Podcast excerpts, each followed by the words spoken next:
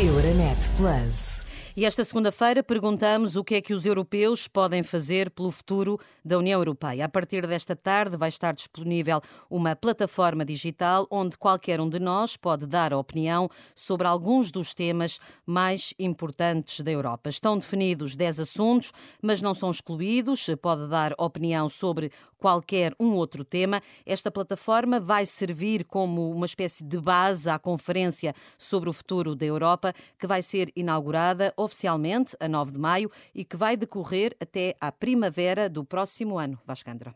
A plataforma digital é o sítio onde serão reunidos e partilhados os contributos dos cidadãos e de todas as partes interessadas na Conferência sobre o Futuro da Europa.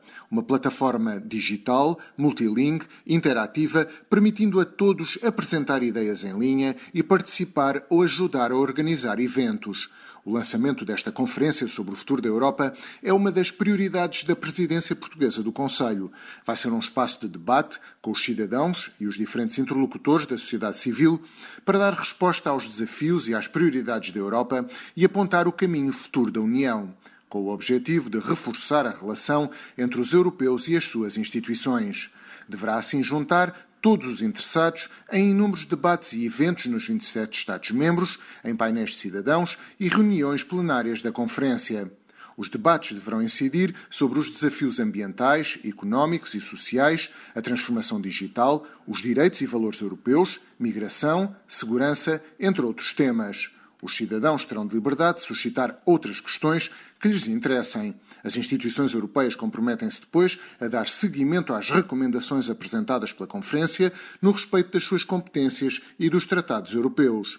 Depois de apresentada hoje esta plataforma digital, a conferência será formalmente lançada no Dia da Europa, a 9 de maio em Estrasburgo, presencialmente, se a situação da Covid assim o permitir. Vasco Gandra, correspondente da Renascença em Bruxelas. Ora, os cidadãos europeus vão também participar em plenários desta Conferência sobre o Futuro da Europa. A secretária de Estado dos Assuntos Europeus, Ana Paula Zacarias, diz que até à primavera do próximo ano estão previstos três plenários e há ainda espaço para debate com a participação de eh, cerca de 200 cidadãos europeus. Os painéis de cidadãos europeus uh, será uma plataforma direta de participação em que, de forma completamente aleatória, vão ser escolhidos 238 cidadãos de toda a Europa e que vão debater também cada um destes 10 temas que foram identificados como sendo uh, importantes neste momento da construção europeia. Esse, esses painéis uh, europeus de cidadãos uh, reunir-se-ão durante um conjunto de dias, uh, com um conjunto de peritos também, que lhes darão a informação de que eles possam necessitar, e debaterão cada um desses painéis, em princípio, dois destes grandes temas.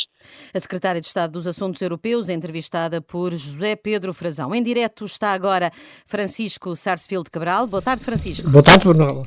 Ora, que contributos é que a União pode aceitar dos cidadãos europeus? Porque nem todas as ideias, uh, porque há os tratados, nem todas as ideias poderão ser aproveitadas. Que contributos é que a União pode aceitar dos cidadãos? Bom, certamente alguma coisa poderão aceitar e poderão eh, medir.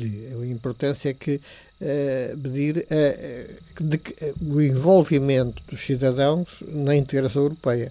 Porque uma das, um dos problemas que, que a União Europeia enfrenta é que, desde há uns anos para cá, o, os cidadãos se sentem um bocado à margem da, da, da União Europeia e, e, verificamos que em dois países fundadores da integração europeia, eh, portanto, dos primeiros eh, que criaram a CE, a Holanda e a, e a França, eh, houve já várias manifestações de, de insatisfação com a União Europeia, como foi rejeitarem a Constituição, chamada Constituição Europeia, que não era bem uma Constituição, mas pronto, em, aqui há uns anos. E, portanto, é, não é fácil haver, haver propostas realmente fundamentadas. Pode, com certeza que vai haver algumas, é? mas vi esta estatística que diz que 96% dos portugueses quer que os cidadãos sejam ouvidos mas depois 64% não querem participar nas atividades desta conferência. Eu percebo que não queiram, porque a União Europeia é uma organização única, eh, que não é nem um Estado federal, nem uma organização intergovernamental, é complicado. E, e, se as pessoas, muitas pessoas, não conhecem bem até o regime dos, dos Estados em que vivem, menos saberão perceber como é que funciona, como é que pode funcionar eh, a União Europeia. Aqui o, o risco é que eh, enfim, há, há, haverá muitas propostas que implicariam, se fossem à frente, mudança nos tratados. Ora, mudança nos tratados é uma coisa que penso que seria, hoje neste momento, nesta fase, seria muito complicado para a Europa concretizar, porque é, é, natural que, por razões completamente diferentes umas das outras, eh, essa ideia eh, implicasse referendos em vários países. Há países que obrigam a referendos para qualquer mudança, como por exemplo a Irlanda, eh, mas outros não obrigam, mas fazem referendos. E, e esses referendos podem levar a resultados negativos, que as pessoas não queiram.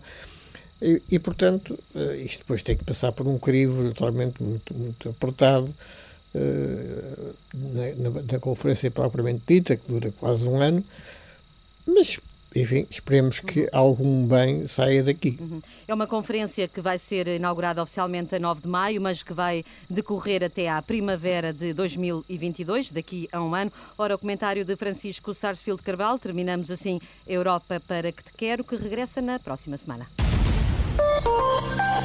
Euronet Plus. Milano. Zagreb. Bruxelas. Sofia. Riga. Euronet Plus, a rede europeia de rádios para compreender melhor a Europa.